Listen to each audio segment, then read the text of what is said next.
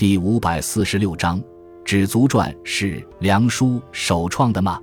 梁书是一本纪传体南朝梁史二十四史之一，作者姚思廉，本名简，思廉是他的字。雍州万年（今陕西西安）人，其父姚察曾任梁、陈、隋三朝官员。梁书是姚思廉在贞观年间奉唐太宗之命，在他父亲所撰写的梁陈史书的基础上编撰而成的。书中包括本纪六卷，列传五十卷。共五十六卷，所记历史自南朝梁建立（公元五百零二年）开始，直到梁灭亡（公元五百五十七年）结束，共计五十六年。本纪六卷中共记载了南朝梁的四位皇帝，其中梁武帝三卷，其他三帝每帝各一卷。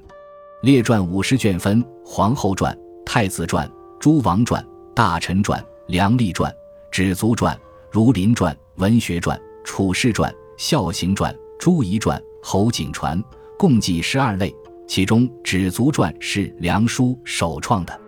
另外，梁书中的文学传有二卷，包括了二十五位南朝梁时期的文人。